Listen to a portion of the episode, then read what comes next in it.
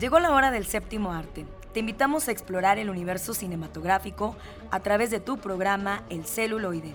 Entérate de festivales, talleres, música de todos los tiempos, ciclos, grandes leyendas, cartelera, adaptaciones, historias, entrevistas, recomendaciones, el eco de las ciencias y mucho más. Arrancamos.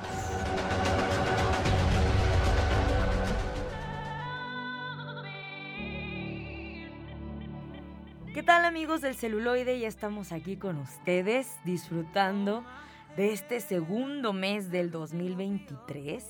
Ya después de haber pasado el puentecito, llega la celebración internacional del amor y la amistad, ¿no? Así que, pues, esperamos que se la pasen muy bien y elijan buenas películas para verlas en familia o en compañía de quienes ustedes prefieran.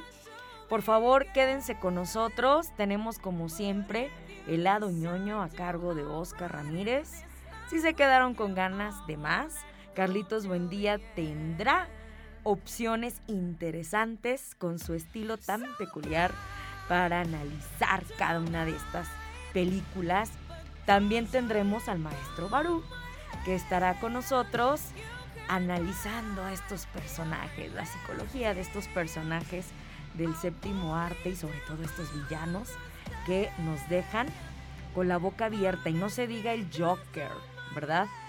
Y Batman, que son de los favoritos de muchos y que tendremos por ahí más entregas acerca de estas grandes leyendas de los cómics.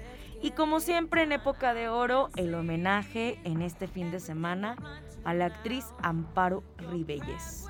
¿Qué les parece si comenzamos? No sin antes agradecerle como siempre a Eduardo Carrillo en los controles. Muchísimas gracias. Arrancamos. Homenajemos al cine de ayer. Época de oro. Fue la principal figura femenina del cine español de posguerra. Debutó en Barcelona a la temprana edad de 13 años en la compañía escénica de su madre. Viajó a México en 1957 para interpretar la obra de teatro Un cuarto lleno de rosas, y lo que en principio iba a ser una corta estancia se convirtió en una estadía de más de 20 años. Hoy, en época de oro, recordaremos a Amparo Ribelles y la película El esqueleto de la señora Morales. Bienvenidos. No me dejaba, mi madre no me dejaba que fuera al teatro por la noche, que a mí me encantaba la vida de teatro, eso de estar en los camerinos, cotilleando y todo eso, a mí me fascinaba. Pero por la noche, pues mi madre decía, nada, por la noche la niña se acuesta. Entonces, para que me dejaran salir de noche, pensé que lo mejor era trabajar en el teatro y entonces no tenía más remedio que dejarme ir al teatro. Ese fue el motivo principal de que yo me dedicara al teatro. ¿Y recuerdas tu primera actuación? Desgraciadamente sí, eso no se olvida nunca porque fue una cosa horrible. Tenía que decir eh, una frasecita de nada. Creo que era... A mí también me gusta bailar el Lambeth Walk o algo así. Era un baile entonces. Era un baile muy repípido entonces, sí. Y lo dije, vamos, yo creí que lo dije normal, pero resulta que lo dije tan bajito, tan bajito, porque el miedo no me dejaba salir la voz que no se enteró nadie, no digo ya del público ni en escena. Entonces la pobre de mi madre me decía, hija, dilo. Y dice, ya le he dicho. Dice, pues dilo otra vez que no te han oído. Ese fue mi casi debut, beneficio y despedida. Una entrevista que Amparo Ribelles concedió para televisión española nos da la bienvenida a la segunda emisión del mes de febrero. Excelente sábado de cine para todos ustedes, amigos radioescuchas. Amparo Ribelles nació en Madrid el 11 de febrero de 1925. Sus comienzos desde adolescente en el teatro no son extraños, si tenemos en cuenta que tanto sus abuelos, Jaime Ribelles y Amparo Guillén, como sus padres, Rafael Ribelles y María Fernanda Ladrón de Guevara, fueron actores en constante ampliación de horizontes interpretativos. Por parte de madre es hermana del también actor Carlos Larrañaga.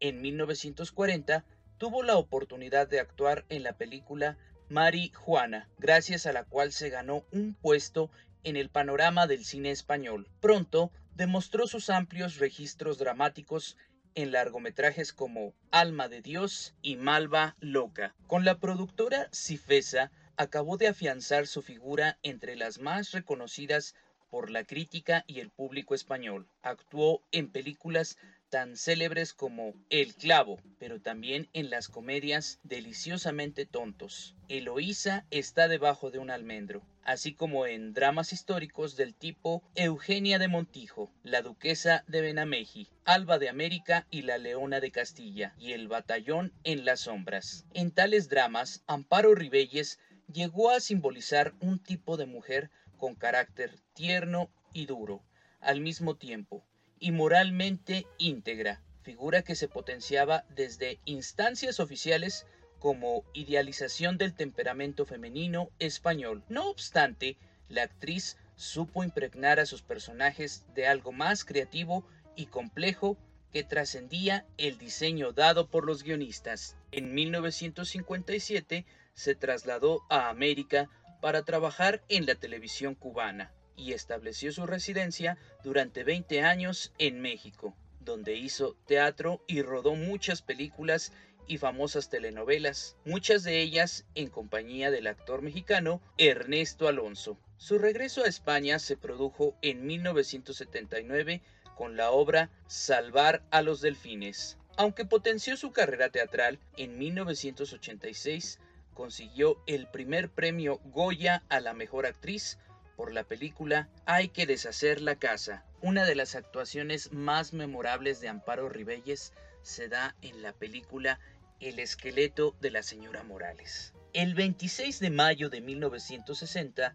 un hombre aterrador llegó a la cartelera mexicana a través de una trama escalofriante. La icónica cinta de Rogelio A. González nos presentó a un Arturo de Córdoba como más lo disfrutaríamos, en los límites de la locura y acompañado de su inseparable señora Morales. En un tiempo en que la cartelera nacional estaba llena de charros, de añoranzas porfirianas y de historias felices interpretadas por Pedro Infante, el director Rogelio A. González se atrevió a desafiar lo establecido. Esa trama escalofriante significó en aquel momento un parteaguas en la historia del cine mexicano. El esqueleto de la señora Morales se salió de los estándares narrativos de su época y sorprendió al público por primera vez con una mezcla sin precedentes de locura, tragedia y humor oscuro. Tanto así que ha sobrevivido desde entonces. Escrita por Luis Alcoriza, es considerada una de las mejores cintas mexicanas de comedia negra con toques de film noir. Inspirado en el cuento de terror El misterio de Islington del escritor galés Arthur Machen, Alcoriza hace la adaptación ajustándola al contexto mexicano del momento. Tiene un tono surrealista, evidencia de los tantos años de trabajo con Luis Buñuel, de tal suerte que Alcoriza le imprime a esta película elementos ricos en estilo e ingeniosas puestas en escena. La historia atrapa desde el primer momento, se mueve entre el terror, el thriller, el humor, el suspenso y hace una fuerte sátira a los cánones sociales. La fotografía de Víctor Herrera es impecable. El uso del claroscuro expresionista exalta la psicología de los personajes escenas con luz nadir crean los ambientes tenebrosos que llevan a cuesta los murales. Los encuadres tienen buena profundidad de campo y son logrados por angulaciones inusuales que amplían los espacios. Igualmente el manejo de cámara con picados y contrapicados. La dirección de arte, para entonces escenografía, estuvo a cargo de Eduardo Fitzgerald. Le da a la película el carácter de film noir, con toques macabros. Los personajes principales están reflejados en cada rincón de la casa, mobiliarios clásicos, espacios atiborrados de imágenes religiosas y altares, un ambiente lúgubre y denso. Así también, la decoración del laboratorio de taxidermia es espeluznante, de piso a techo. Cada pared y cada recoveco están repletos de esqueletos, animales disecados, escalpelos, sierras, pinzas, cuchillos y estanterías llenas de químicos. La película contó como asesor de taxidermia con Mario Aguilar Reed, un taxidermista que a los 19 años emigró a Estados Unidos para aprender las técnicas taxidermistas en el taller de John y Louis Jonas. De vuelta a México, se estableció en el Distrito Federal. En 1985 se trasladó a San Luis Potosí, llegando a tener una plantilla de 15 empleados. Mario Aguilar fue posiblemente el primer taxidermista latinoamericano en disecar un elefante. Yo soy Alex Jara.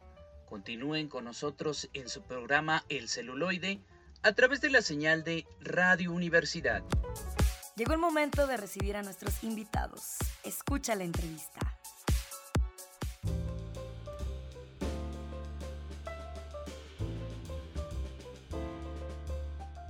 Cómo has visto el pulque en cuestión de la embriaguez? Eh, ¿Ha sido estigmatizado?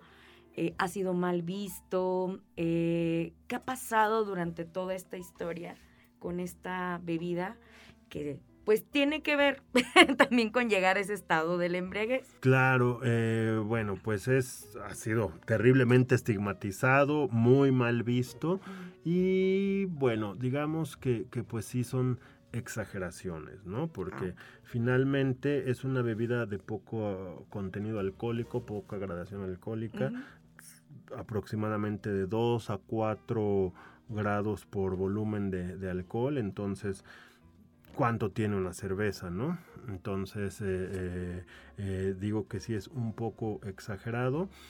Sí, obviamente es una bebida alcohólica que si la consumes en exceso, pues sí te va a llevar a perder la, la, la, razón, a salir fuera, a salir de, de, control, ¿no?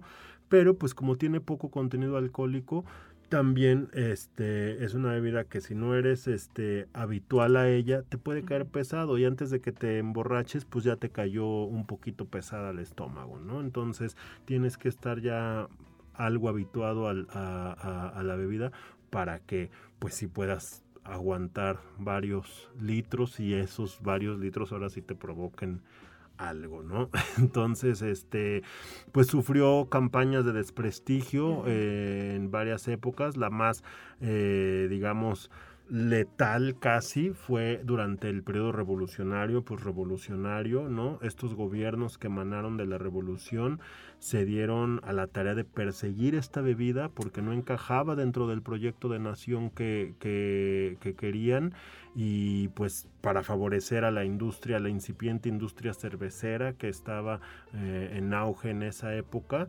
Y pues de allí nos echamos casi todo el siglo XX con el pulque con un bajo perfil, no, no, no desapareció, pero sí esta, eh, esta, este desprestigio que sufrió sí lo hizo que pues todavía haya generaciones que siguen creyendo eh, pues valga la expresión tonterías como que se eh, fermenta con excremento y ah, una serie de, de, te lo digo, cosas absurdas y que pues no son más que tonterías, ¿no? Este, imagínate todos los que estamos, los que tomamos pulque, pues que estamos tomando caca o qué, pues no, este, es una bebida higiénica, es una bebida completamente natural, no requiere de absolutamente ningún aditamento para su elaboración. Entonces, pues te digo, son un montón de, de, de, de absurdos, de sinsentidos, decir eso, ¿no? Incluso a mí cuando me preguntan, ¿y es cierto que, que, la muñeca, y es cierto ah, que, que, la fermentan con popó, y es cierto? Me, me, me, cansa incluso contestar y decir que no y que no y que no. Y más me cansa la gente cuando afirma que, que vieron que ahí estaba un ah. pedazo de excremento en el pulque, ¿no? Entonces, bueno, la gente se la cree, se la creyeron generaciones enteras, pero afortunadamente esta labor de reivindicación que se ha dado en las últimas décadas, pues creo que le, está favoreciendo. Ah, perfecto. Y eh, la publicación que en el cual eh, fuiste ganador del certamen del 20 de noviembre, ¿nos podrías decir qué título tiene para estar al pendiente si hay una nueva edición? No, pues es la, la, primera edición apenas esta, ah. esta, este, el libro está por, por salir apenas, ah, no, no, no, no, no, yo creo que ya está por salir, ya me dieron un primer ejemplar. ¿Cuál es el este, título? Eh, la cultura pulquera en San Luis Potosí entre el esplendor y el ocaso, espero no estar fallando ahí con el Ah, título que es un poquito largo, de 1876 a 1925, que es lo que yo considero la, la época dorada de la cultura pulquera aquí en el estado de San Luis Potosí, concretamente en la ciudad de San Luis Potosí. Es una investigación histórica. Ahí pues está, digamos, concentrada. Tengo varias publicaciones en capítulos de libros eh, publicados por diferentes instituciones donde toco el tema, pero pues de una manera más sintética y diferentes aspectos, ¿no? Pero aquí es donde está pues concentrado toda la investigación que he hecho a lo largo de los años y este y pues yo espero que ya en los próximos días o a lo mucho semanas antes de que acabe el año ya ya esté eh, pues circulando, ¿no? A la venta al público y próximamente espero poder hacer una, una presentación de este libro para que yo creo que ya será hasta el próximo año, pero pues yo ya estoy esperando más que, que digan ya, ya está en circulación. Ah, perfecto. Pues yo te agradezco mucho. Es muy extenso el tema. Es un deleite platicar siempre contigo. No, gracias, gracias. Nos gusta aprender mucho, lo disfrutamos. La verdad estaremos muy al pendiente de la presentación. Pues sí, yo espero que, que algo ahí nos, nos, nos deje, ¿no? De, de- de conocimiento de, de esta cultura que pues finalmente es, es nuestra, ¿no? Es, es de todos y pues aquí mi, mi intención ha sido mostrar esto de manera regional, desde nuestro ámbito local, que pues no, no se le había tocado o, o dado el interés, o la importancia, perdón, que, que merecía y pues espero que eso sea una, una aportación a la historiografía local. Muy bien, pues felicidades. y Gracias, es un gracias. placer y un gran honor compartir la mesa contigo porque sé que siempre estás muy ocupado. y corriendo para todos lados, sí, pero muy ocupado. bueno, dando clases, eh, escribiendo, asesorando, etcétera, o dando charlas, ¿verdad? Muy bien, pues te agradezco y pues ojalá eh, ya cuando salga el libro, pues nos visites nuevamente para Claro. poderle dar difusión, para... hasta sorteamos alguno aquí con el Ándale, público, eh, eso es emocionante, muy motivador. No, pues lo, la idea es que, que, que, que la gente lo conozca, lo lea y pues llegue a los al mayor público posible. Así es que tenga un buen alcance. Claro. y claro. que la verdad eh, la gente, bueno, pues empaparnos del tema de, de una forma mucho más adecuada claro. y pues este pues todos estos mitos y cosas que existen en torno al pulque pues ya las iremos esclareciendo a través de este tipo de publicaciones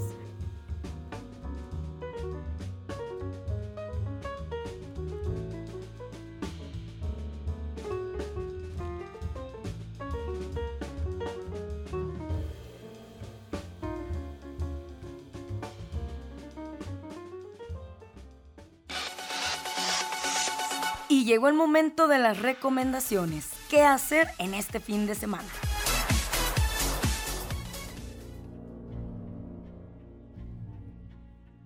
¿Cómo están, chavos? Estamos en otra cápsula más de el cine, las ciencias forenses y los villanos.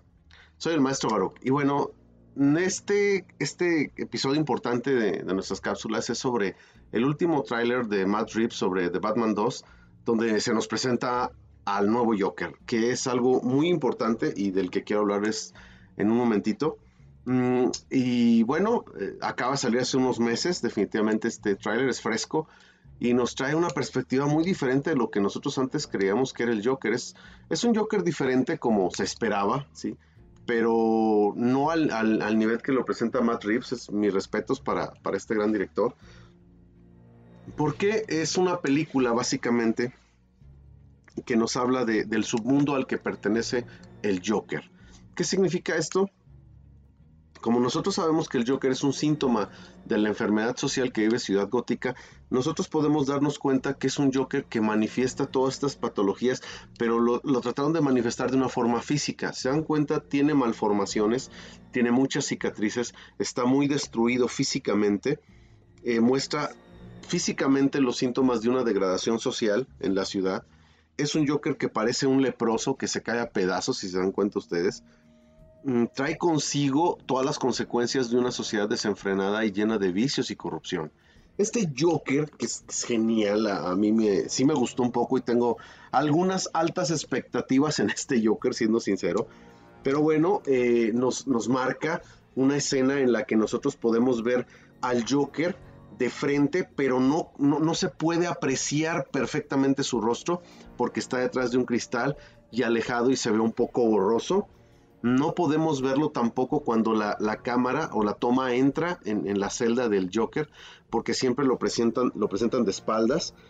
Eh, no es como el, Joker de Heath Ledger, donde este Joker, pues bueno, vemos una presentación eh, tranquila, pausada, no frenética como la de los demás personajes al principio de la película, porque de hecho el Joker está esperando y lleva las cosas tranquilo. Obviamente, eh, pero bueno, retomando a, nuestro Joker de Matt Reeves, eh, protagonizado por Barry Kugan, nosotros podemos darnos cuenta que eh, al estar encerrado el Joker, fíjense, independientemente de esta situación, él es el que lleva el control del diálogo, el control de la escena, el control de la situación con Batman y Batman ha perdido en cierta forma el poder del, control en esta situación porque... ¿Por qué? Porque está tan desesperado Batman por la situación que está viviendo Ciudad Gótica y donde él no puede protegerla, eso es muy interesante, eh, que tiene que recurrir al Joker para que le ayude a resolver el problema que existe en Ciudad Gótica. Y justamente ahí es donde donde se centra este tráiler principalmente en la presentación del Joker, cuando Batman va a pedirle justamente auxilio al Joker para, para que le ayude a la resolución de, una situación que se está presentando en Ciudad Gótica, que no nos queda muy clara en el tráiler, pero veremos más adelante. En este, eh, aquí vamos a simularlo, vamos a hacerlo más cerca que se pueda a una situación que ya se había presentado antes, que era el interrogatorio. Si ustedes recuerdan la película de Dark Knight, no, no, la primera de Dark Knight, si ustedes se dan cuenta, este, que es la segunda en el, en las, en las películas, en la trilogía de Christopher Nolan, ustedes no me dejarán mentir que una de las escenas que más gente amó definitivamente fue ni más ni menos que la escena del interrogatorio con Batman. ¿Qué significa esto? ¿Qué pasó en esta escena? ¿Qué ocurrió en esta escena? ¿De qué nos perdimos o, cómo, cómo se dieron las cosas? Eh, fue la desprovisión total del poder de Batman y, la supremacía del Joker. Porque aquí hizo que Batman perdiera toda esperanza, se sintiera desesperado, recurriera a la violencia y tratara de fragmentar sus eh, firmes fibras morales y conceptos de lo que es el bien y el mal. También lo presenta el, acertijo en esta, en esta primer película de la trilogía de Matt Reeves, donde el acertijo, mediante discursos populistas, da a entender que él está haciendo justicia por el pueblo, acabando con los corruptos de maneras violentas y que son bastante cuestionables. Pero justamente Batman llega un momento en la primera película que se pregunta si esto es lo correcto. Y esa es una parte muy importante del análisis del Riddler. Sí, este, este, este, personaje que termina su, bueno, hasta el momento es lo que estamos viendo, ¿verdad? Que termina su intromisión en la primera película y empieza la segunda, deja sembrada e, esta duda en el mismo Batman. Mm, aquí, obviamente, cuando Batman se ve superado por la situación, como ya lo dijimos, pues va, recurre al Joker. Eh, ¿Cómo vemos las tomas? El Joker está iluminado, Batman está oscuro. Sí, nos llama más la atención el Joker Obviamente seguimos con el problema de que no se ve la cara del Joker. Tiene mucho sentido porque quiere centrar la atención del personaje en Joker, obviamente. ¿sí? No quiere centrarla en Batman porque Batman ya es una obviedad, pero quiere hacer la presentación del nuevo personaje. Cuando nosotros vemos este conflicto moral que tiene Batman contra sí mismo, entre estará bien el Riddler o no, que por lo que veo lo persigue hasta esta película, ¿sí? Eh, básicamente el Joker trata de, hacer, eh, de hacerlo saltar en un pensamiento donde dice que él y el acertijo tienen más en común de lo que se parece. ¿Por qué? Porque ambos creen, y esto es muy importante, ambos creen que la víctima se lo merece. La víctima del, Riddler se lo merece y la las víctimas de Batman que son delincuentes se lo merecen. Si los golpea, los maltrata, los daña, se lo merecen. Ese es un punto muy importante en la forma de actuar de Batman y el acertijo y ahí es donde Batman se ve minimizado en esa decisión dicotómica acerca de su comportamiento y de lo que tiene que hacer conforme se presenta la situación mm, y, Batman la tiene que resolver. Entonces Bruce Wayne eh, tiene obviamente esta, esta decisión difícil que tomar entre el camino sencillo y el camino correcto. Obviamente este Joker que, que vemos una cara destruida, una cara moza, una cara como leprosa, horrenda, sí, mm, al final del tráiler obviamente se aleja el Caballero de la Noche acercándose hacia una ciudad gótica oscura, tenebrosa y muy, muy, muy corrupta. Y el, el, el, el Joker, que es libre de las ataduras sociales, se queda en su celda tratando de superar al héroe. Muchísimas gracias, los espero en mi próxima cápsula.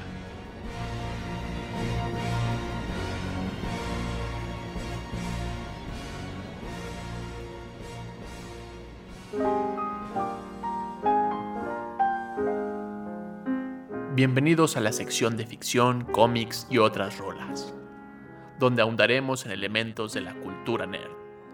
Adelante con esta sección.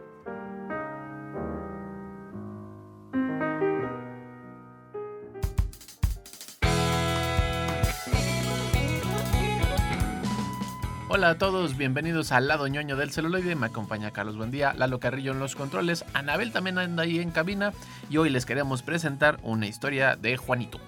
Junji Ito Maniac, Japanese Tales of the Macabre. Algo así ay, el matro de los macabros. los cuentos de sustos japoneses de Jinju, que este artista, ¿eh? Hinju, Hinju, Amante de los gatos. El señorito.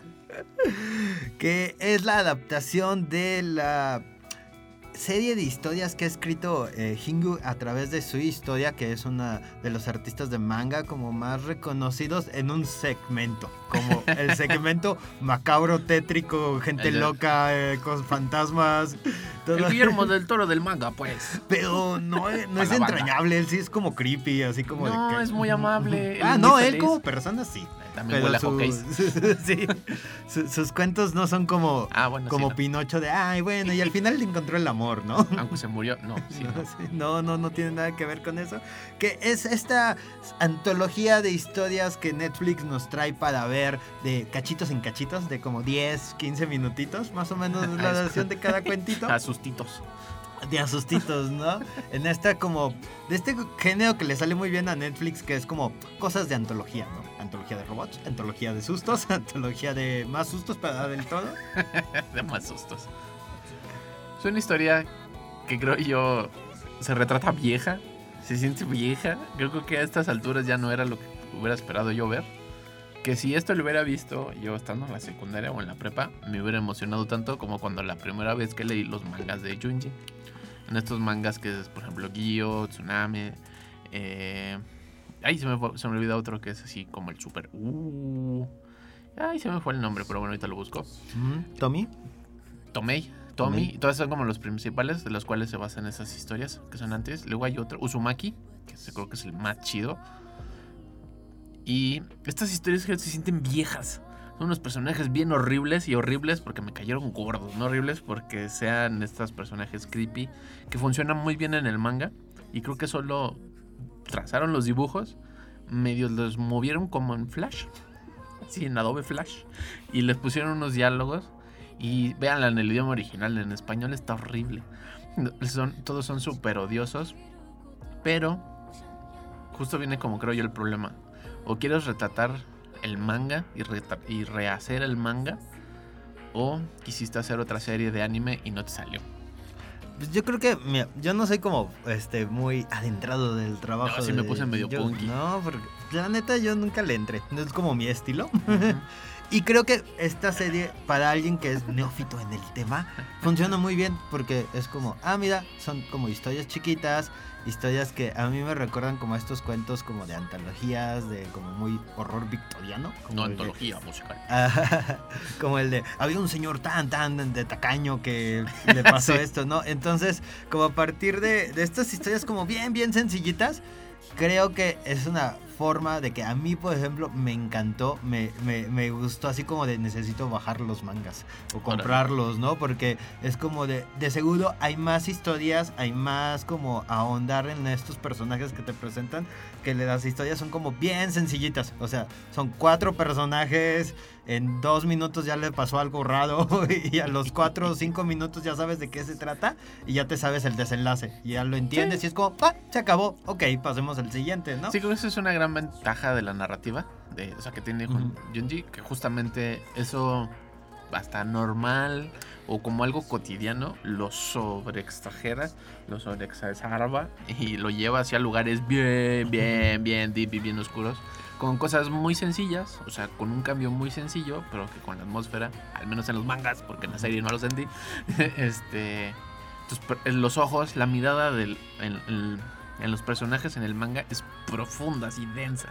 Y en, el- en esta serie se respeta mucho el estilo del dibujo, se respeta mucho el estilo de la viñeta, pero este, yo más que como sentirme asustado y como maravillado por la propia historia, estaba como de, ¡ay, estos personajes son horribles! Por eso se van a morir.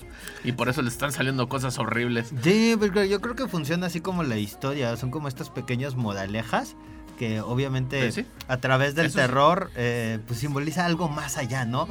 algo como muy eh, este sistemático de la sociedad que viene como muy de la cultura japonesa, como que tiene sus propias peculiaridades. Me gusta mucho, por ejemplo, en el de la casa, una como algo que hace que funcione la historia es que es un deshonor vivir sin casa, ¿no? Entonces es como este reforzamiento eh, que en la sociedad es como, es que si no tienes casa, es que si estás rentando estás, es más visto, mal visto por la sociedad.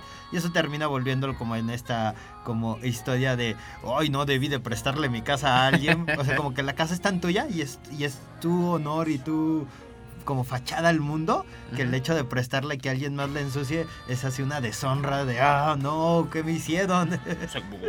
Ajá, ¿no? Y esto lo lleva como a una exploración de este horror grotesco del mo y ¡pua! cosas splash y, y como de ese de granos, no sé, como que se ve así. Y, Sí, estas parafilias, o más no parafilias, fobias. de- fobias, ajá, así como muy de específicos, ¿no? muchos agujeros, cosas viscosas, cosas que tienen muchos grumos y es como, ahí lo lleva, ¿no? Sí, siento que eso juega como muy chido en las historias que justamente como no son extensas, No, da son pequeñas como- fabulitas. como en encontrar como estos de, ay, ¿eso qué? ¿No? ay, oye, pero ¿qué pasó con esto? Y que como, como encontrarle Sí, un no, no, poquito, forzar más la lógica. En cambio aquí es como, bueno, es un globo flotante de una cabeza que te va a matar. Es eso. Con patas. y ya.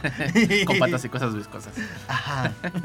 y eso me gusta mucho. O sea, me gusta mucho como está, como el plot twist o, o como el, el- el susto es algo que yo digo, ah, mira, yo nunca había pensado en eso. O sea, como en esta cosa del globo. Estoy bien fascinado con esa idea porque es como absurdo, es estúpido, es Sí. como bien tonto. Pero digo, funciona muy bien en esta historia chiquita sobre el terror. Creo que ese es como el la super punto, o sea, lo ridículo. Es como, "Ay, eso es súper ridículo, pero luego dices, pero espera. ¿Y qué tal sí sí? ¿Y qué tal sí sí sí? Y empiezas como a ponerle atención a tu entorno, a tu ambiente. Y que a lo mejor no nos podemos acercar tanto porque la fábula o el mensaje sí es muy, lo voy local. O sea, muy de la costumbre nipona. Y entonces, este... Eso lo vuelve todavía más extraño y como más bizarro. Sí, que no entiendes como por qué la gente se, se tiene como estas como fijaciones o ideas como muy muy fijas de como es que por qué vas a hacer esto, ¿no? Me gusta mucho como el primero de ahora yo soy el hermano mayor. Ajá, exacto, y exacto. ese rol de personas que es como, pues te toca porque tú eres la Ahora tú pequeña, vas a ¿no? ser la Y ahora- hermana de en medio y Ajá. así, ¿no? Exacto, y esa es como como que para alguien que pues más o menos puede como relacionarse en la cultura mexicana, como de claro, el hermano mayor es el papá de la casa si falta el papá, pero ahí como la forma en que lo vuelven o lo presentan se vuelve más incómodo y entonces Sí. le agrega como una cosa más creepy a la historia, como el de aquí hay algo más allá, ¿no? Y pues pareciera que ya cuando empiezas como a reflexionar un poquito, que pues ese como exageración de la costumbre es más bien como una crítica a la Ujú. costumbre como tal, ¿no? O sea, se ve como una sátira, como una burla, porque pues sí lo es, ¿no? O sea, como es este autor y este, estas historias contadas de pues señalar lo que ellos creen que son los vicios de la cultura japonesa. Y los lleva justamente a esta idea grotesca, sobresaturada de la imagen, que es penetrante. Creo, o sea, el personaje tiene, son muy penetrantes. ¿No? Es como de "Ah, algo tiene este personaje y no sé. Entonces te empiezas a dar cuenta que tiene sombreado los ojos, que está mucho más arrugado, que está demacrado de las manos, que siempre está encorvado, que el personaje que es pues como gordo tiene una gordura que molesta. Entonces, o sea, el estilo visual es mucho más complejo, que creo yo ciego necio, que el anime no lo refleja. Es como si hubiera vuelto a ver Evangelion. Tiene ese estilo de anime que es como de, ah, esto en serio lo hubiera visto en los 2000 y hubiera sido una cosa maravillosa, que las historias también no son nuevas, pero no implica, creo yo, un estilo visual. Pues como creo había mostrado Netflix en toda su faceta o área de, de anime. Sí, no se rompieron la cabeza en presentarnos Entonces como imágenes o animación como que digas, eso no se haya visto. Es como Junchito para toda la familia y no está padre. Ah, ajá, pero mm, no sé, es que también es como, pues, ¿qué es lo que querían, no? Si nada más, como dices, animar el anime. Entonces es como, pues funciona, pero también como que se vendía, o al menos Netflix te lo pone como si fuera algo novedoso, como si fuera como mejor esta... eso fue lo que me molestó. como presentación, ¿no? Así como el Ajá. de... Yo creía que eran como historias, o sea, como nuevas, que no estaban como basadas en nada y que solo toman como esta estética Sí, del autor y que el autor como ayudó a, a desarrollarlas, como una especie de... como lo que hacía Guillermo del Toro en su antología. Que es como, ah, mira, tomé estas ideas, ide- Y las hice a mi ideas, estilo. sí, las hice a mi estilo, contraté gente que, que se la rifa para agregarle su propio estilo. Yo pensaba que era como algo parecido a eso y, y pues no, pues es como de... ¿Viste los cómics? ¿Viste el, el manga? Pues aquí lo tienes animado, todos. ¿no? Ajá, y, Y, supongo que si lo hubieran vendido así, no, no te entraría como, como el de, ay, ¿eso qué, no? Ajá. O sea, si hubieran como de, es la animación del manga. Es- es- ah, le movimos al manga y es como, ah, qué chido, ¿no? Porque ahora lo puedo como compartir más fácilmente de, ten, entrale a esto, si te gusta o no te gusta. Eso sí. Ya no perdiste este cuatro tomos de tu vida. es como una buena forma de entrarle a este autor. O sea, de emocionarte con este autor porque las historias sí están chidas. O sea, la forma en que presenta el horror es una cosa maravillosa porque está muy bien mostrado. Solo no me gusta cómo lo resolvieron. O sea, yo siento que es como de... Como que le echaste mucha flojera. El intro está súper locochón y es súper 2000ero y me emociona mucho. Y fue cuando dije, claro, esta serie es vieja. Es nueva, pero es vieja. Pero sí, sí va a hacer que mucha más gente quiera interesarse en el autor, estoy seguro. Porque además no es sencillo conseguir su material. No es barato su material si encuentran algunas piezas, por ejemplo, en Amazon. Y que no todos están en español. Porque, aunque usted no lo crea, Panini no es el único que hace mangas en este país. Entonces, este, no los consigues en Panini. Y los pocos que existen, pues bueno, sumamente caros. Pero es una, es una serie divertida. Si, ve- si ver uno, te emocionas, te gusta, ya, a lo que sigue. Sí, es un gran acercamiento a, a este gé- género del terror muy específico de esta región del, del mundo. Si a usted le gusta el susto así de... No, no va a pasar. No, esto es más cosas como cuentitos como los de Edgar Allan Poe, Sí. pero en un, en un ambiente más grotesco y más viscoso. sí, esa es como la palabra. Así que vean, se los recomendamos completamente esta nueva antología de Jinju Itu. ¿O que sí lo pronuncié bien? Juanjito. Juan- Juanquito. Juanito. Juanito para la banda. La encuentran actualmente en la plataforma de Netflix. y escríbanos, estamos en eh, Facebook como El Celuloide. Ahí cuéntenos cuál fue su historia favorita, su cortito favorito. Yo creo que me voy por el del globo. Ustedes lo entenderán cuando lo vean, Cuando lo vean, lo y de si no, los globos. coméntenos. Sí, ese, ese fue mi favorito. Ahorita continuamos con más aquí en el celuloide a través del 1190 del AM.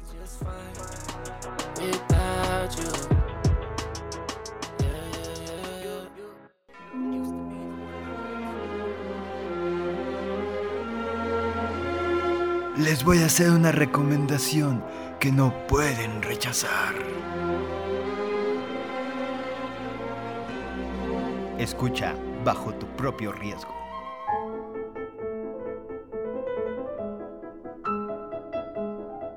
Hola amigos y amigas del celuloide, yo soy Carlos, buen día, se encuentra conmigo Oscar Ramírez. Eduardo Carrillo en los controles, Sergio Tapia anda por aquí, saludos y el día de hoy les traemos una historia, una pequeña fábula de la infancia de una de las personas que marcó nuestra Pequeña. infancia, pequeña de casi tres horas, ¿no? Súper Oye, atascada de ya háganme caso. Es- Esta es la, la versión de eh, Spielberg se sentó y empezó a hablar y hablar y hablar y nadie quiso detenerlo y él siguió y él siguió contando las aventuras que Del niño tuvo en su infancia. Estamos hablando de The Fablemans, esta película que actualmente se encuentra en cartelera dirigida por Steven Spielberg. La favorita, los Oscars. La favorita, una de las Según favoritas. Según ah, pues bueno. que nos contará la, básicamente la infancia de Spielberg. Es, una cosa como... Sobre como- contar a la infancia de Spielberg. como pseudo biográfica en donde un personaje como Sammy está en la década de los 60 siendo un jovenzuelo en un coming of age en donde todos los problemas de su vida, todos, absolutamente todos, el bully, el divorcio de sus papás, enamorarse, todo, cualquier cosa La guerra. cualquier cosa 50. que atraviese por su vida, él descubrirá que hay una forma de canalizarlo a través de la poder magia del del cine. cine. ¡No! Hay referencia. Ah, no sé. No la disfruté tanto como yo pensé. Me parecía una cosa maravillosa. Pero creo que aquí es cuando Spielberg se da cuenta que es bueno y solito se metió el pie. Él solito se creyó sus mentiras y se vuelven, muchas veces los montajes se vuelven repetitivos, un poco aburridos. y Es como de, ya, ya aprendí. Ya sé que tienes un problema y eres el rarito y lo vas a resolver con el cine. Bien, ¿eh? Y, y lo hace bien, o sea, no digo que no. Pero tres horas para eso, de historias que se entrelazan muy raro, porque es muy volátil, como cuando las- la esposa abandona al padre, que agarra así a todos los hijos en un tornado impresionante y acaban en Arizona, supongo que sí, como muy a la Dorothy. Y hay muchas referencias a películas, y algo que me cansó mucho, o al menos sí me hizo muy evidente, es que todo está en planos medios. Y una como especie de cámara en mano que no es cámara en mano. Ah, es esta Y como... entonces como de, bueno, ya entendí. ¿no? Como la como cámaras virtuales que empezó a hacer como después de inteligencia artificial y mini, sus mini- propias mentiras. Y la película mi- más fea que tiene. Minority Report que, que empieza como a crear como varias tomas que, que es como el, el- el, eh, cuando conoció la computadora su, su clásica one, one Ajá. shot que es estas tomas que duran minuto y medio más o menos entonces en Tiburón en, En todas las películas sí, en todas está pero antes las hacía como pues, eh, Son en cámara, ¿no? O sea, como montando la cámara y moviéndola en un dolly o, o dejándola fija y que los actores Y se creo daba la narrativa. Sí, siempre, siempre ayuda. sí- Y acá es como solo estético. Bueno, yo lo sentí que era como solo estético es como de... "Ay". Hay, hay una que sí, que sí, a mí me rompió, que es cuando le, le entregan el crucifijo que él regaló. Ay, sí, está que padre. esa es una, una one shot que curiosamente Esa sí esa está la padre. hace solo en un tripié. Porque hace que los actores entren y salgan del cuadro y se acerquen y se alejen de la cama para hacer como cuatro planos en, en un minuto. Como Hitchcock. No, es una cosa como genial. Y pues es, es, es buenilla. La peli. Ah, la peli no es mala. A mí yo no la disfruté tanto. No, la peli tiene un nivel técnico así como... Aquí está el libro de jugadas, más el libro de jugadas secretas y las hizo todas.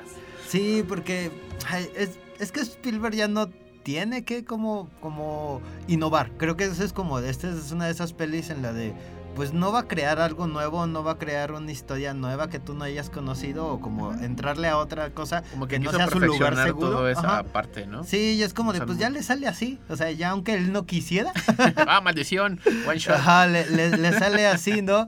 Y entonces ahora es, es esta cosa sobre.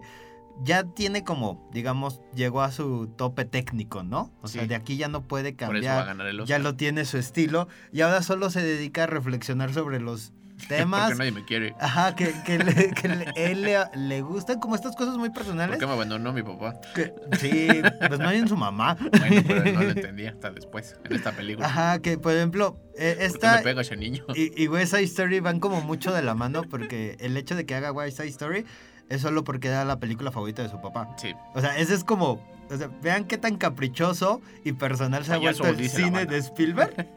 que es como, ah, hice como el remake que me costó millones de dólares de un clásico estadounidense que era perfecto por sí y lo voy a volver a hacer en menos de 10 minutos. Ajá, solo porque era la película favorita de su papá, ¿no? Y ahora es esta película que habla de su infancia, que habla de la relación de sus padres y con él y del cine. Pues ve- se nota claramente que él es solo diciendo por qué creo que el cine es bonito y cómo me ayudó a mí a ser esta persona Sí, que soy ahora. Pero yo no soy el de la película. Yo no soy el de la película, Porque no es, una, obviamente, no es una película de autor, aunque sí, aunque sí es, pero no está definida como tal y busca como justo esta exploración de, pues sí me pasó, no, yo sí lo siento. Ajá, A se- diferencia, creo yo, de Super 8, que yo siento que ahí sí se nota cuando le gustan las películas, que no es el mismo director, pero le gustan las películas de J.J. Abrams. Esto es como de, ay, este, como que no quisiste ir a terapia, ¿verdad? Y es como su... es- es- es- este es como esta hoja que escriben, ¿no? Como el de me siento así por mis padres, ¿no? Ajá. Nunca me llevé tan bien con mi hermana. Sí, o eso algo es así, ¿no? como su, es su película para él mismo Ajá, y nos terapia. invitó a verla. Es, lo que te digo, que es como, es un cine caprichoso, pero Sí. no en un, y no como por mal onda, sentido, sino, sino que como está de, pensado así. pues así lo pensó, ¿no? Él, él está desarrollando estas ideas porque durante vamos viendo en la película que este personaje Sammy va creciendo, ¿no? Y todo surge de, de esta inquietud que un día tuvo como de, ay, ¿qué onda con esto, no? ¿Qué onda con el cine? Y cómo empezó a utilizar el cine como esta herramienta para expresarse, para agradarle a las demás personas y para ir solucionando o reflexionando sobre cada problema que le va pasando. Entonces, mientras Sammy va Cada cinco minutos. va creciendo y va desarrollando, pues que la escuela, sus papás empiezan a tener esta relación como muy extraña, conflictúa, en donde el papá es como toda bondad, buena gente y la mamá es como una persona que está como rayando en la línea de lo mentalmente sano. Sí, porque sí la pinta así como un personaje que de repente pues, se pira Sí, y es se muy va. explosivo. Sí, Ajá. hay ahí como una crítica muy rara a su familia, a su propia familia, Sí. del propio personaje. Que, que aquí es, es donde que es como... "Uy, ¿qué onda?". como te das cuenta que es- toda esta película está como muy basada en, en la idea de- del narrador que es Sammy. O sea que Sammy, que te lo confirma ya la última escena, la última, la Por última, si la no habías última. entendido. Ajá, por si no lo habías entendido en este como chistecito de, de reencuadrar la cámara, que ahí es donde se cierra la peli y descubres que claro, Sammy te lo está contando todo desde su perspectiva. Entonces, el hecho de que ciertos personajes se vuelvan como en la línea del, de lo burdo, caricaturesco, este, de por qué sí es- está comportándose tan alocadamente, es porque pues a Sammy, a Sammy así lo recuerda, o Sammy así quiere pintarte la historia, ¿no? Ajá, Sammy quiere pintarte como este personaje súper Quiere que lo bully. como el chavo chido. Ajá, ¿no? Y Nel. Y o sea, todo, todo es como una historia muy, muy, muy personal que justamente creo que ahí vuelve como el de, pues toda esta fantasía. O sea, es un cuento de fantasía de Sammy A mí me gusta mucho cuando el tren le pega en la cara. Ah, Esa en sí. esta, la primera gran hito de la película, cuando la llegada del tren. Cuando la llegada del tren todos pensaban que el tren nos iba a atropellar y iba a salir de la pantalla. Sí pasa en la película. El tren se descarrila y le dan súper trancazo en la cabeza. Que es como, claro, qué bonita metáfora de, ahí me pegó el cine. Desde ahí yo quise hacer cine. y entonces, una tras otra, ir haciendo referencias a un montón de películas, a los grandes clásicos. Que quiero yo pensar que es, que es una coincidencia, que son los grandes clásicos. Y que sí le pegaron a Spielberg en su propia narrativa, en su propia búsqueda de estética. Y aquí está todo. Que creo yo una gran parte fue que no hiciera como referencia a sus propias películas. Aunque ahí están. Pero que no fuera como de... No es el IMDB en película de, de- de Spielberg para ver una tras otra. Con Sí. unos montajes que sí están padres, pero neta me cansé. Dije como ya no, necesito un descanso de ya entendí. Sí, es como una película larga. Sí, o sea, como en esta idea de que... Como, Como de- miniserie de Netflix. Ajá, todo lo quiere resolver, así como de todo punto como que quede ambiguo en su vida tiene que Y dedicarle que me da risa porque es como cuando aprendiste a hacer video y todo quieres, todas las tareas las quieres resolver con video. Oigan, chavos, si hacemos un video, que no es una presentación. Ah, pero la hacemos en video, que no. Sí, fí- fíjate que en esto que dices como, como serie de Netflix, sí, sí, cuando acabó la peli yo me quedé como con esta sensación de, sí quisiera ver esto como en un tipo serie de los años maravillosos. O sea, esto sería como fenomenal, la forma en que pues el personaje se encadiña con los demás personajes y viceversa. Cómo va creciendo y se van enlazando como así estas ideas. Y se acaban los 20 minutos y nos vemos el día siguiente y muy felices todos. Sí, pero pues aquí sigue y sigue y sigue y sigue y sigue. Que si no te atrapa, entonces va a ser como difícil. Sí, que la es una Porque toda la peli es ese tono, ¿no? Es esta cosa que es como Esta cosa que es muy como sombría, Es- no, es, O sea, es visualmente fría. es fría, pero es muy cursi. pero es súper, súper cursi. Que ahí es Ah. como mi crítica a Spielberg, que en el día en que le enseñaron no como hacer este filtro de deslavado, El filtro de gris, película. azul, que, que así como, te digo que del inicio de Minority Report en Todas esas. inteligencia artificial Todas de las los, que tienen los ese, 2000. ese filtro no están tan padres. No, porque, no, pero ya desde los 2000, o sea, como que lleva los últimos 20 años aplicándole ese filtro Sí, pero es y de repente latina, porque Munich es como, claro, es ese filtro, ¿no? Pero Munich La- es más amarilla. No, si es así, en las tonos, Tiene los tonos de negro, digo, ¿no? en la noche, son, a- son- es eso, es eso. Pues y en este es como, como extraño Todo el porque, día. Porque la historia es muy cursi y entonces todo es como esta estética bien de los 2000 es blanco y negro, este, el mundo es así de oscuro y, Y además como que crudo. retra- retrató una dinámica del cine, del cine clásico, ¿no? O sea, de las grandes compañías, la MGM, la Warner, cuando eran estos grandes emporios de cine, que pues era, se parecían más al teatro que a una película, ¿no? O Sí, sea, los emplazamientos de cómo entran y salen los personajes y la cámara está aparentemente montada en una supergrúa, que no está montada en una supergrúa y se queda en estos planos medios muy de telenovela, muy de televisión. Maldita sea. Es es- es- es lo que Maldita sea Spielberg. hace. Ay, bueno, y con música de John Williams para que no quede falla. Ay, güey, la neta, como que lo, lo menos chido de la peli es John Williams. Como que siento que va en automático. ya no le echa acuerdas. ganas, ya nomás Sí, ni te acuerdas cosas. que ya estaba él ahí. Ay, me quedo esto de Jurassic. The Fablemans, esta fábula sobre la historia del cine de un niño que crece y se convierte en Steven Spielberg. Oh, cuando vayas a la ver con un combo enorme de nachos y sí, la pueden disfrutar, la neta, si, si les gusta el cine de Spielberg, si son Sí. como aficionados a esta como reflexión de la historia, Les va la va a disfrutar mucho. Váyanse con... eh, el final hay un cameo que va a valer la pena esas tres horas. No es se Stan los Lee. aseguro. No, no, no, no. The Fablemans por Steven Spielberg. Escríbanos a Facebook. Estamos como El Celuloide. Si les gustó o no les gustó, cuál es su peli favorita de Spielberg. Yo creo que la mía es Jurassic Park. Si les gusta Minority Report, no escriban. No escriban. es horrible. Sigan escuchando el. ah, el- El 1190 de la M en Radio Universidad. Y escúchenos en Spotify. Nos encuentran como El Celuloide Radio Universidad. Nos escuchamos la próxima semana. Chao.